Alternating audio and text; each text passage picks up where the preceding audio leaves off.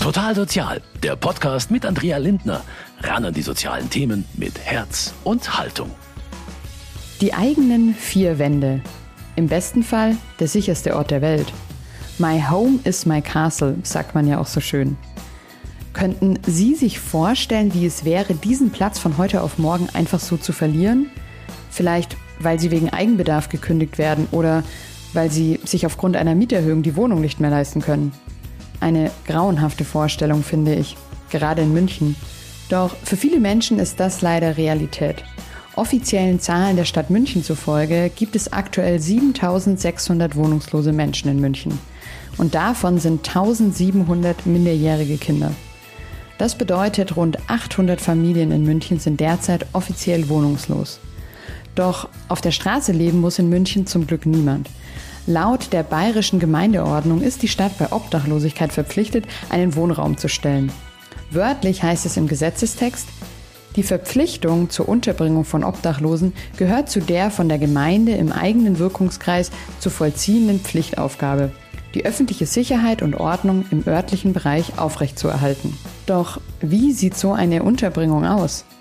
Die Stadt München arbeitet hier mit verschiedenen Partnern zusammen, unter anderem mit dem katholischen Männerfürsorgeverein. Dieser betreibt und betreut neben anderen Häusern zum Beispiel das Flexiheim in der Wotanstraße. Mein Name ist Andrea Lindner und ich möchte mir mit Ihnen heute bei Total Sozial genau dieses Flexiheim anschauen.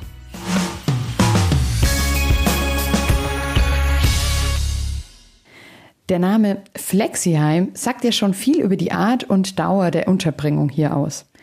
Die Unterkunft ist nicht dafür gedacht, hier dauerhaft zu bleiben. Die Familien mit Kindern können hier unterkommen, bis sie eine eigene Wohnung gefunden haben. Der Leiter des Heims, Julian Bodesheim, sagt dazu, die Wohneinheiten sind für normale Wohnstandards eigentlich zu klein. Es ist einfach ein Notunterbringungsstandard ähm, acht Personen, die auf knapp 80, 85 Quadratmeter wohnen, das ist natürlich schon extrem beengt. Ja, und da wünschen sich die meisten Familien natürlich schon eine, Verbesserung zukünftig im eigenen Wohnraum. Ja. Doch das mit dem eigenen Wohnraum ist gar nicht so leicht. Vor allem nicht in München und schon gar nicht als große Familie. Wie geht es also den Kindern mit der Situation? Wie leben sie im Flexiheim und was wünschen sie sich für die Zukunft? Im Flexiheim in der Wotanstraße habe ich drei Jungs getroffen, die mir von ihrem Leben hier erzählt haben. Hallo, ich bin Sivan, bin neun Jahre alt und habe zwei Geschwister. Und mein Hobby ist Fußball. Hallo, ich heiße Salman, bin neun Jahre alt, habe sieben Geschwister. Ich bin, ich bin Siva, bin zehn Jahre alt, ich habe zwei Geschwister. Meine Hobbys sind ähm, äh, Fußball. Möchtet ihr mal nacheinander erzählen, wie ihr es hier so findet, hier im Haus, wie es euch hier so geht, wie es euch gefällt, was es vielleicht für Angebote gibt, was ihr cool findet, was ihr blöd findet? Einfach mal ein bisschen was erzählen, so von, von hier und von dem Haus. Also ich finde es schon ein schönes Haus. Ich habe hier viele Freunde und äh, wir, halt meine ganzen Freunde sind auch in der gleichen Schule. Und hier gefällt mir eigentlich äh, ganz gut.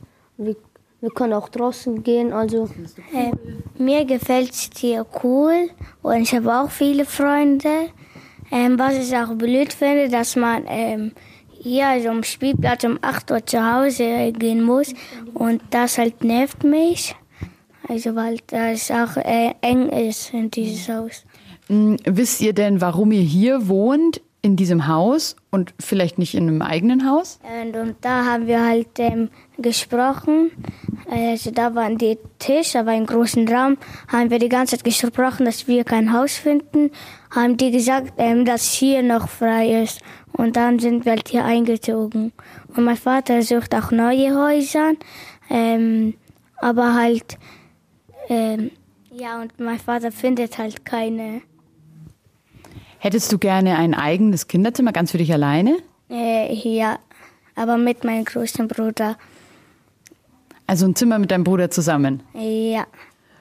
Von den drei Jungs werden wir später nochmal hören, vor allem auch, wie sie sich ihr Traumhaus vorstellen. Hier im Flexiheim sind die Kinder die größte Gruppe.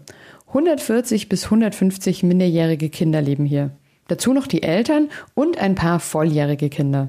Das Heim ist zurzeit fast voll belegt mit insgesamt 250 Bewohnerinnen und Bewohnern. Der katholische Männerfürsorgeverein ist mit seinem großen Team aus Sozialpädagoginnen und Erzieherinnen im Haus aktiv. Sie versuchen, den Familien durch verschiedene Angebote eine Perspektive zu ermöglichen und helfen natürlich vorrangig bei der Suche nach neuem und natürlich eigenem Wohnraum. Auf der anderen Seite beraten und unterstützen sie aber auch die Eltern bei anderen Themen wie zum Beispiel Weiterbildung oder Jobsuche. Aber klar, wie ich gerade ja schon gesagt habe, die Kinder nehmen hier einen großen Anteil der Bewohnerinnen und Bewohner ein. Und deswegen gibt es auch ganz viele Angebote genau für diese Zielgruppe, für die Kinder, zum Beispiel Hausaufgabenbetreuung, Nachhilfe, Nachmittagsangebote oder auch Ausflüge in den Ferien. Auch das gehört eben fest zum Konzept des Hauses. Auch darüber werden wir später noch mehr hören. Zunächst mache ich aber mit dem Leiter des Flexiheims, Julian Bodesheim, eine kleine Hausführung und lasse mir das Flexiheim einmal ganz genau zeigen. Wenn man auf das Flexiheim zukommt, ist nicht auf den ersten Blick ersichtlich, dass hier fast 250 Menschen ein Zuhause auf Zeit gefunden haben. Äußerlich wirkt der Bau immer noch wie das, was er mal war. Ein etwas unscheinbares Bürogebäude. Nach jahrelangem Leerstand wurde er bis 2019 umgebaut und nun zu Wohnzwecken umgewidmet. Der Eingangsbereich kommt ziemlich bunt und freundlich daher. Und hier beginnt auch meine Hausführung mit dem Leiter des Hauses, Julian Bodesheim. Hier im Erdgeschoss findet eben, sitzt eben das Personal, also sowohl die Sozialarbeiter, die hier eben ihre Beratungsbüros haben, als auch jetzt ähm, die Kollegen von der, von der Betriebsführung, die sich eben um die Ein- und Auszüge und um die Haustechnik und so weiter hier vor Ort kümmern. Ähm, genau. Außerdem haben wir hier dann im Erdgeschoss eben noch ähm, Aufenthaltsräume und ähm, ja, Veranstaltungsräume letztlich für die Bewohner. Also das, wo wir uns jetzt gerade befinden, das ist sozusagen der Aufenthaltsraum für die Bewohner. Da können die sich zusammensetzen ähm, und gemeinsam treffen, ähm, weil die Familien ja sonst sehr separiert voneinander in eigenen abgeschlossenen Wohneinheiten wohnen. Ähm, hier nebendran haben wir zum Beispiel auch einen Raum für die Kinderbetreuung, wo das Personal aus dem Erziehungsdienst eben Spielangebote für, für Kinder und Jugendliche anbietet. Also hier jetzt natürlich eher für die, für die kleineren Kinder. Ähm, genau. Wir machen aber auch relativ viele Ausflüge mit den äh, und Aktionen mit den Kindern. Wir bieten auch regelmäßige Angebote wie zum Beispiel Hausaufgabenbetreuung ähm, und Spielzeiten an. Also da ist Gott sei Dank räumlich einiges möglich. Ähm, genau. Mhm. Genau, sieht ihr hier aus eigentlich wie so, ein, wie so ein Kindergarten quasi und hier der vordere Bereich wie so ein Wohnzimmer, kleine Bibliothek genau. mit Kicker. W wird es denn auch gut dafür genutzt so? Also die Kinderbetreuung wird schon sehr gut angenommen ja, und auch sehr viel, sehr viel genutzt. Dieser Aufenthaltsraum hier ähm, noch etwas wenig, hat aber leider damit zu tun, die Einrichtung hat ja knapp vor Corona aufgemacht. Dann kam Corona, Begegnungen waren nicht möglich, man musste alles sperren und schließen und beschränken und ähm, genau. Und jetzt, wo, es wieder besser wird, muss man die Leute erstmal dazu animieren, sich dann hier auch einzufinden und hier die Möglichkeiten zu nutzen. Und hier mit Blick nach draußen sehe ich schon, da gibt es auch einen ganz, ganz schönen Garten und genau. ja fast schon Park, kann man sagen. Ja. Ist ja echt sehr schön groß. Wir haben wirklich das Glück, dass wir hier einen sehr großen, ähm, dass wir einen sehr großen Außenbereich haben, ähm, der eben ausschließlich für unsere Bewohnerschaft zur Verfügung steht, ja, ähm, mit Spielgeräten, aber auch mit Sitzmöglichkeiten ähm, für die Erwachsenen. Ja. Ähm, das ist enorm wichtig, weil, wie ich ja schon erläutert habe, bei den Familien haben wir halt oftmals das Problem, dass die sehr beengt wohnen müssen. Ja. Und ähm, da ist es natürlich schon sehr befreiend, wenn man einfach auch mal rausgehen kann, gerade bei schönem Wetter ähm, und sich da ja, und die Kinder sich da draußen austoben können. Genau, dann können wir gerne noch oben mal so eine Wohnung anschauen. Mhm. Ja, voll gerne. Eine, die gerade frei ist, dann quasi. Ja, die Obergeschosse, in denen dann letztlich die hier Familien wohnen, die sind eigentlich alle gleich aufgebaut. Wir haben insgesamt sieben Obergeschosse mhm. mit je sieben Wohneinheiten unterschiedlicher Größe. Mhm. Das ist die kleinste, Wohn, äh, die kleinste Wohnung, die wir hier im Haus haben. Mhm. Ähm, für eben eine Alleinerziehende, einen Alleinerziehenden und, und ein Kind. Die Wohnungen werden von uns dann immer äh, entsprechend ausgestattet. Ja. Also hier beispielsweise jetzt natürlich mit Kinderbett für eher kleinere Kinder. Wenn das Kind jetzt schon älter wäre, wird es natürlich ein ganz normales Bett bekommen. Schränke, Küchenzeile, Tisch und Stuhl, ja. also so eine übliche Standardausstattung. Ähm, und die haben wir wirklich in, in allen in allen Wohnräumen und die nimmt dann natürlich schon einen gewissen Platz ein. Also daran sieht man, glaube ich, schon ähm, die Möglichkeit hier, äh, dann noch groß eigene Sachen außer Kleidung und anderen privaten Gegenständen mit einzubringen, also gerade zum Möbel, ähm, geht eigentlich schon platztechnisch nicht. Ja? Und ähm, muss man auch dann manchmal einfach auch begrenzen. Mhm, ja. ja, fühlt sich jetzt so ein bisschen an wie so ein kleines Studentenapartment, ein Zimmerwohnung quasi. Wie ist es denn bei den größeren Familien? Hat ja wahrscheinlich kein Kind irgendwie ein eigenes Zimmer oder, sondern eher dann zwei oder drei in einem Zimmer wahrscheinlich. Genau, also die größeren, die ganz großen Wohnungen, da haben die, äh, da haben die acht Personen letztlich eine, eine große Wohnküche und dann noch drei kleine Schlaf-Kinderzimmer. Ähm, das heißt, ein eigenes Zimmer hat hier de facto eigentlich, eigentlich keiner. Ja. Auch ganz schön so, dass jede Familie so ihr, ihr eigenes Namensschild äh, hat quasi und eigene Klingel. Also wirklich ja wie so ein ganz normales Wohnhaus ja, quasi. Also das ist, wie gesagt, bis, ich glaube, der, der, der gravierendste Unterschied ist, glaube ich, wirklich für die Familien die Größe der Wohnungen. Mhm. Ja. Und das ist halt schon, dass man an gewissen Punkten merkt, es ist nicht ähm, mit einem Mietverhältnis vergleichbar, weil es halt doch andere Regelungen gibt noch. Ja? Ähm, weil es halt doch andere Regelungen gibt und mhm. ähm, andere Vorgaben als jetzt beispielsweise im, im eigenen Mietsverhältnis. Ja? Also mhm. wir schauen natürlich, wir, wir, haben natürlich schon einen gewissen Blick natürlich auch drauf, wie ist die Situation hier. Ja? Also wir machen regelmäßig, wir müssen einfach regelmäßig Begehungen machen hier in die Wohnungen, um zu gucken, ob alles in Ordnung ist, weil wir ja auch ähm, dafür verantwortlich sind, dass, dass es hier sicher ist im Haus. Mhm. Ne? Ähm, und genau, das, das sind aber immer irgendwie Einschränkungen in der Privatsphäre da. Ja? Und das ist, äh, also dieses Thema Privatsphäre ist für viele natürlich schon ein großes Thema. Das würden sie sich schon wünschen, ihre eigenen Wände ohne große Regelungen, wie es sie in solchen Unterkünften gibt. Ja? Ähm Privatsphäre, Ruhe, die eigenen vier Wände. Für viele Bewohnerinnen liegt dieser Traum noch in weiter Ferne. Die durchschnittliche Aufenthaltsdauer hier liegt bei eineinhalb bis zwei Jahren. Und der Wohnungsmarkt in München zeigt aktuell ja auch keine Tendenz, dass sich diese Zahlen so schnell ändern werden. Doch wo liegen weitere Probleme der Familien, also neben der Wohnungslosigkeit? Und wie kann der katholische Männerfürsorgeverein hier konkret helfen? Auch das habe ich Julian Bodesheim noch gefragt. Ein Teil ihrer Arbeit ist ja dann auf jeden Fall auch, die Familien zu unterstützen, eigenen Wohnraum zu finden.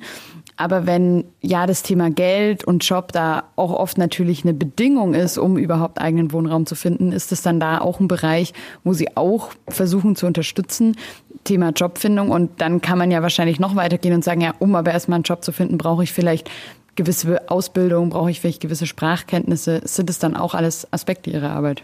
Unsere vorrangige Aufgabe ist natürlich die Vermittlung der, der Leute in Wohnraum. Ja, ursprünglich ist ja, oder eigentlich ist ja auch vorgesehen, dass die Haushalte innerhalb von sechs Monaten vermittelt werden sollten, äh, was natürlich im aktuellen, beim aktuellen Mietmarkt utopisch ist. Ne? Ähm, aber wenn wir das eben nicht schaffen in der, innerhalb dieser sechs Monate ja, und die Leute lang, länger hier vor Ort bleiben, ähm, dann eröffnen sich natürlich uns oftmals die Möglichkeiten, mit den Leuten tiefer in die Themen einzusteigen ja, und sich dann auch dem Thema ähm, Schulden oder Jobsuche ähm, oder anderen beruflichen oder ähm, persönlichen Themen zu widmen, ja, um da einfach nach Lösungen äh, mit den Klienten zu suchen. Ja. Ähm, das ist natürlich auch immer so ein bisschen davon abhängig, was, was, wo, wo braucht der, der Bewohner, die Bewohnerin Unterstützung? Ja, also wo, wo wünscht er sich die selber? Ähm, wo, wo möchte er sich helfen lassen, ja? wo hat er vielleicht selber aber auch Kompetenzen und Fähigkeiten oder andere Unterstützungen. Ja? Ähm, genau, das ist daher sehr individuell, wie tief wir bei den einzelnen Haushalten in die, in die Beratungen, in die Unterstützung einsteigen. Wenn Sie jetzt von Haushalten sprechen, von welchen Größen oder Dimensionen sprechen Sie denn dann?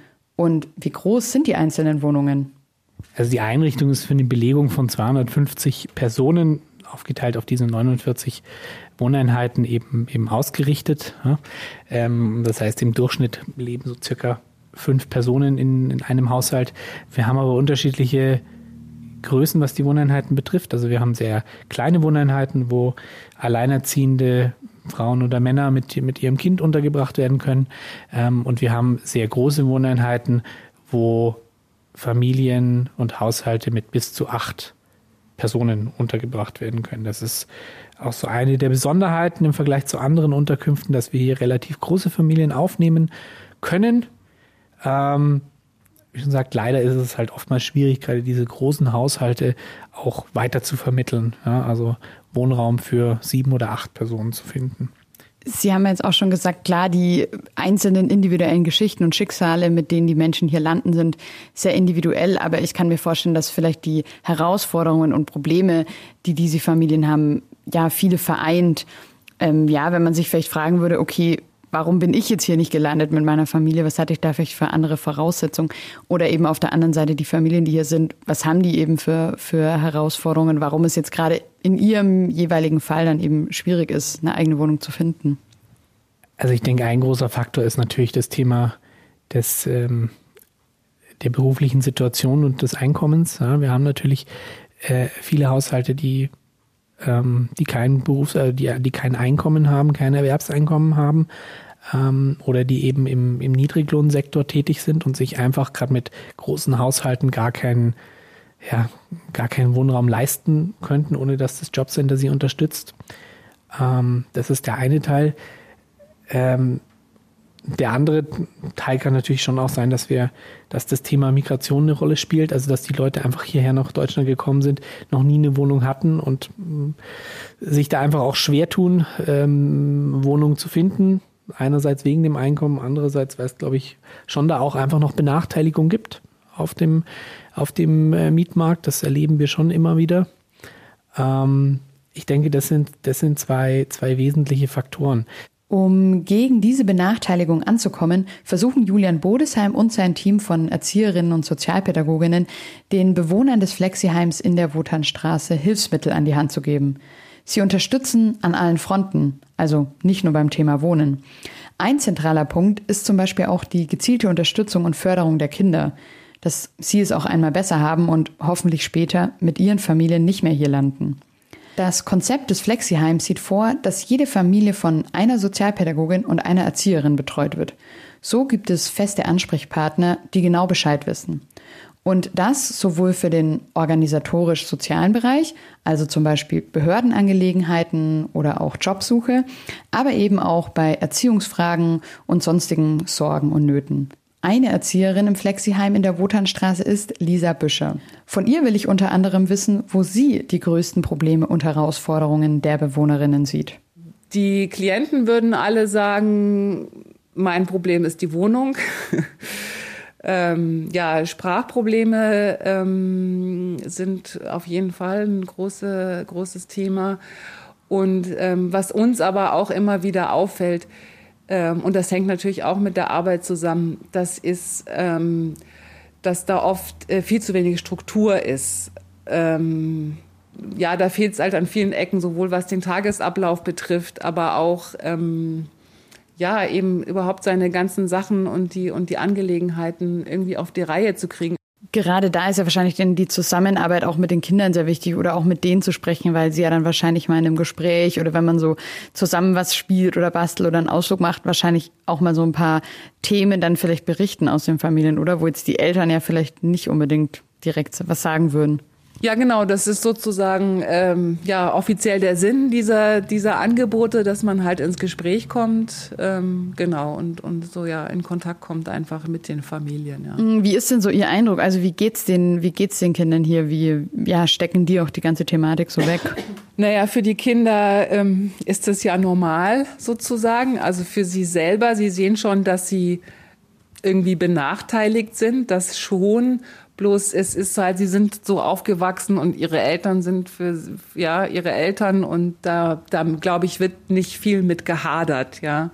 Gibt es ja irgendein ja, wahrscheinlich viele irgendwie schlimme Schicksale, sage ich mal, aber gibt es da vielleicht so eine, eine Geschichte oder eine Familie, die sie so, ja, wo sie es einfach vielleicht sie auch persönlich besonders, besonders bewegt irgendwie? Ähm, also was mich besonders bewegt, ähm, das ist ganz allgemein die Situation der Kinder in den Schulen weil also da fällt mir jetzt eben als erstes gar nicht, da geht es gar nicht um den familiären Hintergrund, sondern ein Junge, der ähm, letztes Jahr ganz frisch aus Georgien gekommen ist, schon im Alter ist fünfte Klasse. Ähm, und äh, aufgrund seiner Schulpflicht dann sofort in die Schule muss. Und dann, ich glaube, es war nicht mal eine Deutschklasse für ihn da. Und dann sitzt er da mit dem Unterricht und kriegt überhaupt nichts mit. Ähm, aber auch für die Erstklässler, die einfach dann nicht so gut Deutsch sprechen und, und von den Eltern keine Unterstützung bekommen können ähm, äh, bei den Hausaufgaben, ähm, da gibt es einfach nicht genug Hilfen. Die Kinder brauchen viel mehr Unterstützung in der Schule, beim Deutschlernen. Und das ist ja eigentlich die einzige Chance, die die Kinder haben, diese Schulbildung, um, um aus diesem System irgendwie rauszukommen. Aber die kriegen von Anfang an signalisiert, hey, also, dass das wirklich extrem schwierig ist und dass sie da extrem wenig Unterstützung bekommen. Hier bei Ihnen im Team und im Haus, wenn ich das richtig online gefunden habe und es aktuell war, ist ja auch circa so ein Betreuungsschlüssel von 1 zu 30. Würden Sie sagen, das reicht aus hier im, im Haus oder was, was wäre da vielleicht wünschenswert? Also ich finde, so vom Sozialdienst her sind wir schon ganz gut aufgestellt. Mm, man ja, die Frage ist, wer macht dann wann wie die Kinderbetreuung und die Unterstützung? Weil eigentlich brauchen die Kinder, bräuchten die Kinder, äh, wenn sie jetzt in der Schule ähm, nicht, nicht, nicht individuell betreut werden können, eigentlich das dann hier im Rahmen der Hausaufgaben. Es gibt auch nicht genügend Hortplätze. Also irgendjemand, ob das jetzt der Sozialdienst ist oder der Hort oder die Schule, mehr Personal, um diese Kinder individuell zu fördern, ja, wo auch immer, ja. Und leider reicht die Kapazität der Erzieherinnen im Flexiheim des katholischen Männerfürsorgevereins dafür nicht aus, also für diese individuelle 1 zu 1 Förderung. Doch immerhin gelingt etwas. Es sind die kleinen Schritte, die hier zählen, wie so oft. Es gelingt zumindest Grundlagen zu schaffen, ein Zuhause auf Zeit zu geben, eine Perspektive zu zeigen. Zum Abschluss möchte ich aber nochmal zu den drei Jungs vom Anfang kommen. Ich habe sie nach ihren Wünschen für die Zukunft gefragt. Zum Schluss habe ich noch mal ein paar Fragen an Sivan, Salman und Siva, vor allem was ihre Zukunft betrifft. Was würdet ihr euch denn wünschen so für die Zukunft? Also, wie würde denn vielleicht äh, euer Traumhaus aussehen, wenn ihr hier rausziehen äh, würdet? Mein Traumhaus wäre zum Beispiel halt einfach so ein Haus für, für deine Familie alleine mit Treppe und so ein Garten. Und ähm, ich habe mich schon immer mal gewünscht, dass ich mal ein Zimmer habe, wo ähm, innen so ein Swimpool ist. Ähm, ich hätte ein großes Haus, ähm, also auf jeden Fall alleine und mit Treppe und noch einen eigenen Garten und noch ähm, mit einem Pool. Wenn jetzt eine Fee vorbeikommen würde und ihr dürftet euch was von der wünschen, für eure Familie, für eure Zukunft, ähm, was würdet ihr euch denn dann wünschen von der? Ich hätte mir dann gewünscht, also halt, ähm, dass wir alle halt gesund sind ähm, und dass wir halt ein besseres Leben haben. Also ja, und halt auch ein besseres Haus und noch, ähm, dass mein Vater ein Auto hat. Ich hätte mir gewünscht, dass meine drei großen Brüder nach München kommen und dass mein kleiner jüngster Bruder gesund wird. Ihr geht ja alle in die Schule. Habt ihr denn schon einen Traumberuf, irgendwas, was ihr mal werden möchtet? Ich halt ähm, Handwerker, wo man halt Sachen repariert und so. Ich will mal bei einer Bank arbeiten, weil man da viel Geld macht. Ich hätte zum Beispiel gerne ähm, Fußballer werden und wenn ich das zum Beispiel nicht geschafft hätte, dann als Abschlepper. Und auch der Leiter des Flexiheims, Julian Bodesheim, habe ich noch nach seinen Hoffnungen für die Zukunft gefragt. Ich glaube, der, der, der größte Wunsch, der ist offensichtlich, das wäre natürlich, dass es viel mehr bezahlbaren Wohnraum für dieses, für dieses Klientel gibt. Also, dass man viel mehr in den Blick fasst, dass es in München eben auch Menschen gibt, die sich diese Mietpreise keineswegs mehr leisten können, ja, wo ja mittlerweile schon auch Leute aus der Mittelschicht langsam Probleme bekommen. Ähm, aber es gibt hier eben wirklich auch das Klientel, das für das das absolut utopisch ist, ja, dass man da wirklich mehr Wohnraum schafft, mehr Wohnraum umwidmet, ja, ähm, gerne natürlich auch aus der Bevölkerung Leute sich bereit erklären, da sozial zu vermieten, ja, zu, zu, zu angemessenen Mietpreisen, die auch für, für dieses Klientel tragbar sind. Ja. Damit wäre uns und vor allem natürlich der Bewohnerschaft natürlich am meisten geholfen, ja, weil ähm, Wohnen ist ein so ist was so Elementares für den Menschen. Ja? Ähm, das hat was von Privatsphäre, das hat was von Sicherheit. Ja? Ähm, und wenn das fehlt, das schafft einfach wahnsinnig viel Unsicherheit und ähm, ja, erschwert, glaube ich, die Lösung anderer Dinge nochmal immens. Ja? Also von daher, das ist, glaube ich, das, das Wesentlichste, ja? dass man da wirklich, ja, dass man da wirklich guckt, dass man dieses Thema Wohnungslosigkeit, das in den letzten Jahren sich immer weiter verschlimmert hat, dass man das wirklich in den Griff bekommt. Ein Wunsch, den auch Lisa Büscher und das ganze restliche Team hat. Sollten Sie also Interesse haben zu unterstützen, ehrenamtlich oder vielleicht sogar auch als Vermieter oder Vermieterin, dann schauen Sie doch einfach auf der Webseite des katholischen Männerfürsorgevereins vorbei und nehmen da ganz unkompliziert Kontakt auf. Einfach unter www.kmfv.de. Dort einfach auf die Rubrik Sie wollen helfen klicken. Ja, das war's auch schon von meiner Seite für heute bei Total Sozial. Wie immer, diese und alle weiteren Total Sozial Sendungen können Sie auch nochmal nachhören unter mk-online.de in unserer Mediathek oder überall, wo es gute Podcasts gibt. Ich bin Andrea Lindner und ich freue mich sehr, wenn Sie auch beim nächsten Mal wieder mit dabei sind. Danke, ciao und bis zur nächsten Ausgabe von Total Sozial. Total Sozial, ein Podcast vom katholischen Medienhaus St. Michaelsbund, produziert vom Münchner Kirchenradio.